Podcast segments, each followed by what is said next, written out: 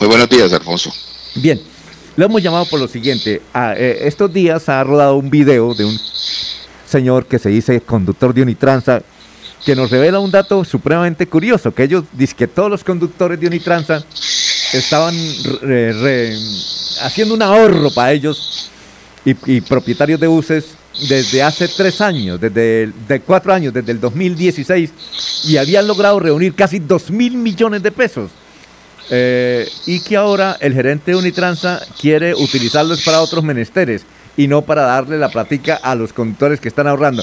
¿Nos quiere aclarar, doctor Freddy, sobre este video que ha, ha salido por diferentes medios, sobre todo las redes sociales? Sí, claro, con mucho gusto. Esa plata no es de los conductores, esa plata es de los accionistas y no es de un fondo de ahorro, es del fondo de protección del 10% de las inversiones de las acciones, que es de ley. Lo que pasa es que en este tiempo de desespero eh, y de incertidumbre y previos a una asamblea que tocó eh, aplazar, pues están en campaña y están queriendo ganar adeptos con los accionistas. Yo respeto la forma en que cada uno pueda ganarse eh, la parte electoral de cada empresa, pero no diciendo mentiras ni desinformando a la gente. no comparto esta información, no comparto esta forma de, de desinformar y de, generar una falsa expectativa hacia los accionistas. Bueno, eh, bien, eh, eh, hablemos ahora del servicio Unitransa. además, usted también es gerente de uno de los operadores de Metrolínea. Unitransa, ¿cómo está prestando el servicio en estos días? Está cumpliendo la resolución que sacó el área metropolitana de Bucaramanga que durante este simulacro no se prestara el servicio. Eh, para empatarla con las cero horas del día de, hoy, o sea, el, día miércoles. Estamos esperando el área metropolitana qué resolución nos da o qué, qué, qué instrucción nos da en cuanto a la prestación del servicio, toda vez que el sistema integrado de Metrolínea no alcanza a llegar a todos los lados y la gente necesita transporte. Lo que tenemos que ser consecuentes es que, pues, si no hay gente a quien transportamos, nuestros costos de operación eh, sí cubrirían eh, la movilización de usuarios, en eso tenemos que ser muy responsables con los accionistas.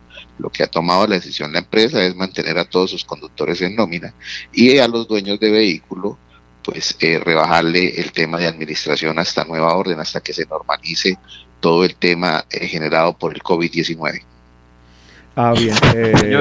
a ver, Laurencio. Laurencio. Señor gerente, sin embargo, lo que uno puede ver es que hasta Metrolínea va solo, lleva cuatro o cinco pasajeros, pero está cumpliendo el recorrido. Y además, pues en este momento no hay gente en la calle porque es que nos toca de todas maneras cumplir con el aislamiento. Entonces, ¿para qué van a sacar los buses?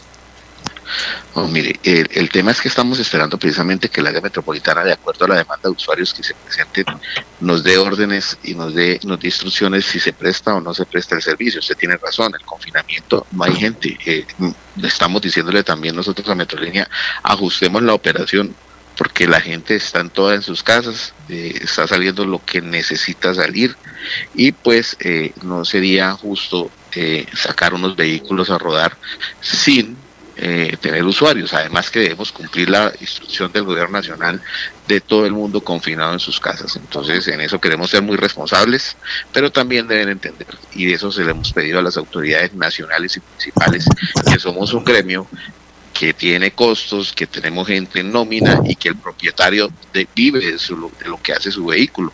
Entonces, en ese orden de ideas, pues se nos refleja un poquito todo el tema que se ve a nivel nacional, que estamos quietos y no estamos produciendo y que hay cosas necesarias y básicas que necesitamos. Eh, a ver, Jorge, son las 6, y 42. Es un momentico, Laurencio. Jorge, 6 y 42. A ver, Jorge. Jorge, Sí, don Alfonso, lo escucho. A ver, Jorge. Eh, ¿cuál, es la ¿Cuál es la pregunta para el doctor?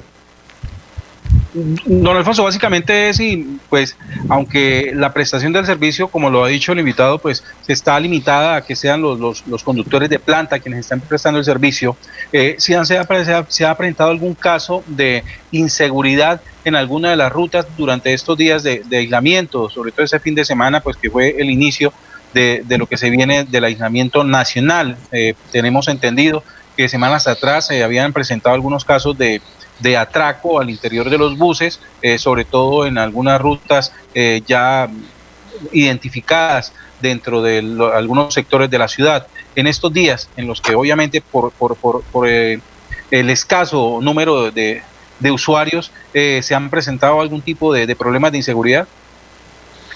Sí, efectivamente hemos tenido algunos atracos, pero también tuvimos rotura de vidrios en algunos sectores del área metropolitana. Nosotros entendemos que el pico y placa ambiental generó un malestar en la ilegalidad.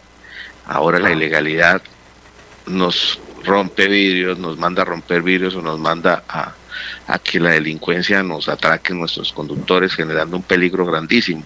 Y aquí pues ve uno una inversión de valores. Ahora los ilegales son los que siguen a nosotros. Eso es lo que le hemos intentado decir a las autoridades. Nosotros somos un gremio honesto, de gente buena, que genera empleo, que paga impuestos, cuando la, ilegal no le la ilegalidad no le paga absolutamente a nadie, solamente hace prestar un servicio de transporte que ya le está ganando al transporte legal.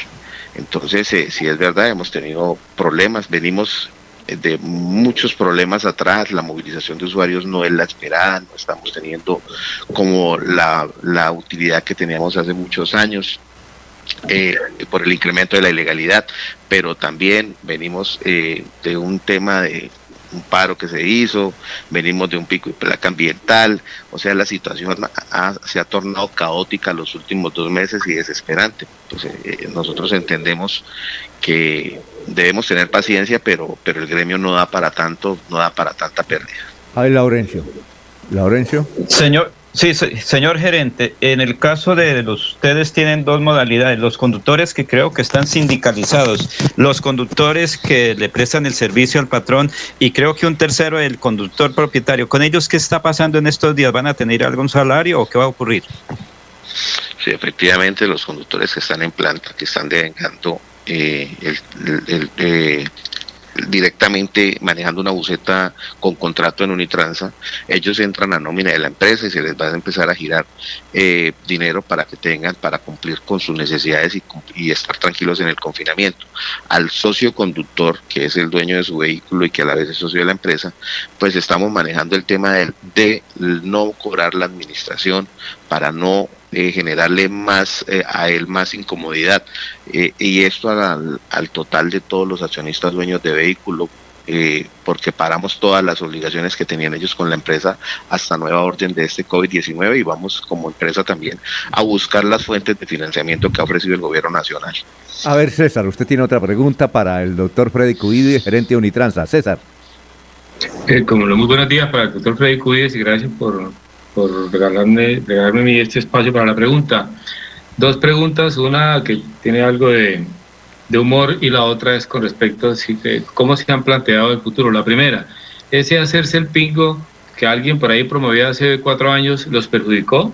Y lo segundo, se dice que más o menos el pico de la enfermedad en Colombia va a estar en, seis, siete meses, eh, elevándose el número de contagiados. Espero, que el número de fallecidos mínimo. Y si ustedes se han replanteado para los seis meses, cómo se va, cómo ustedes los empresarios de transporte formal van a plantear la, el desarrollo del negocio en el área metropolitana, doctor Cubides.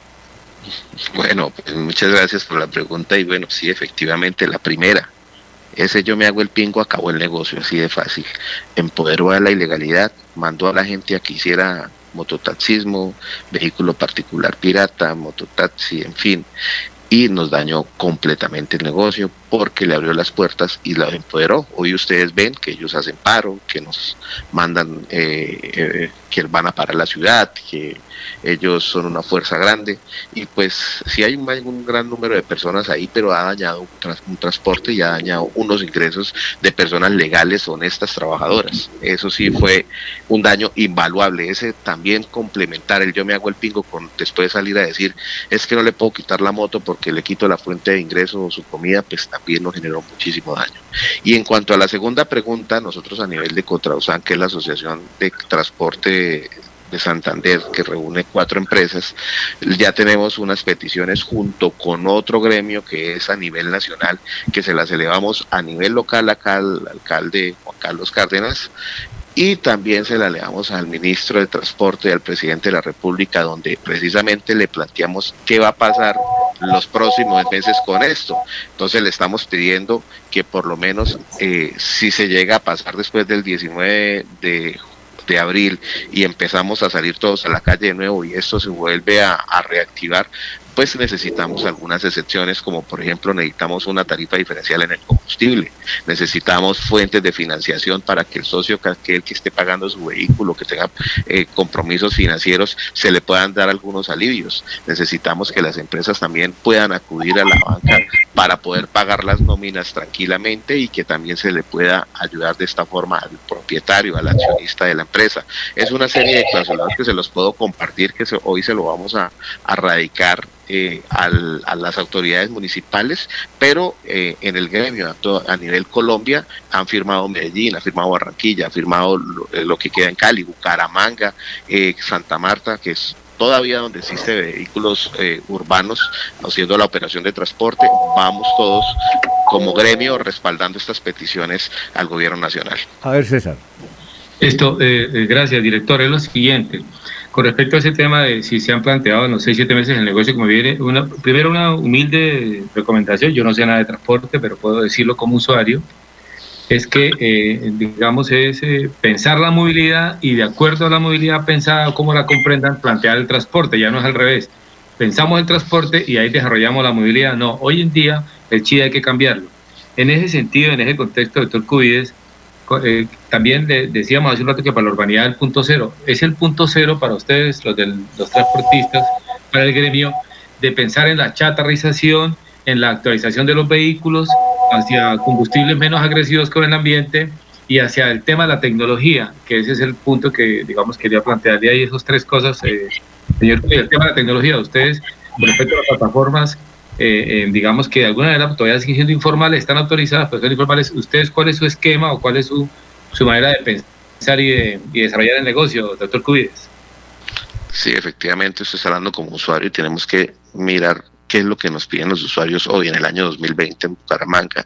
Y efectivamente, tenemos que brindarle tecnología, tenemos que brindarle seguridad, confort, calidez, rapidez, entonces nosotros eh, eh, de lo que estamos planteándole al alcalde que están llevando, estaban llevándose las mesas de trabajo es por lo menos reestructurar algún tipo de rutas, pero también pensar en cómo se organiza y se articulan los dos sistemas, tanto el sistema masivo con el sistema colectivo, para que no se vea como una competencia, sino como una potencialización de los dos para que brinde mayor cobertura, para que brinde economía al usuario y para que le brinde diferentes destinos eh, que puedan tomar ellos en, en las diferentes eh, modalidades de transporte eh, eh, mm, urbano en Bucaramanga. Eh, estamos también trabajando eh, y pensando en que sí, efectivamente debe haber un fondo de chatarrización, deben salir algunos vehículos y deben haber la reposición por vehículos amigables con el medio ambiente. Todo este es un reto grandísimo que estamos pensando, que estamos estructurando, pero que necesitamos también de la competencia y la ayuda del gobierno nacional, así como saca algunas líneas para otros gremios, necesitamos que la industria del transporte sea una industria eficiente, se genere empleo, pero que a la vez sea autosostenible, no quitarle el rótulo autosostenible por sostenible, porque eso fue uno de los errores que se generó con el sistema masivo, se le puso el rótulo, el rótulo autosostenible y eso autosostenible nunca va a ser, de tal forma que debemos aterrizar a la realidad y al contexto de Bucaramanga y a las necesidades del usuario. Bueno, doctor eh, Freddy Cubidi, gerente de Unitransa y directivo de Cotrausán y también gerente de una de las operadoras de Metrolínea. Muchas gracias por haber estado aquí en Radio Melodía, muy gentil. Usted, Alfonso, muchas gracias.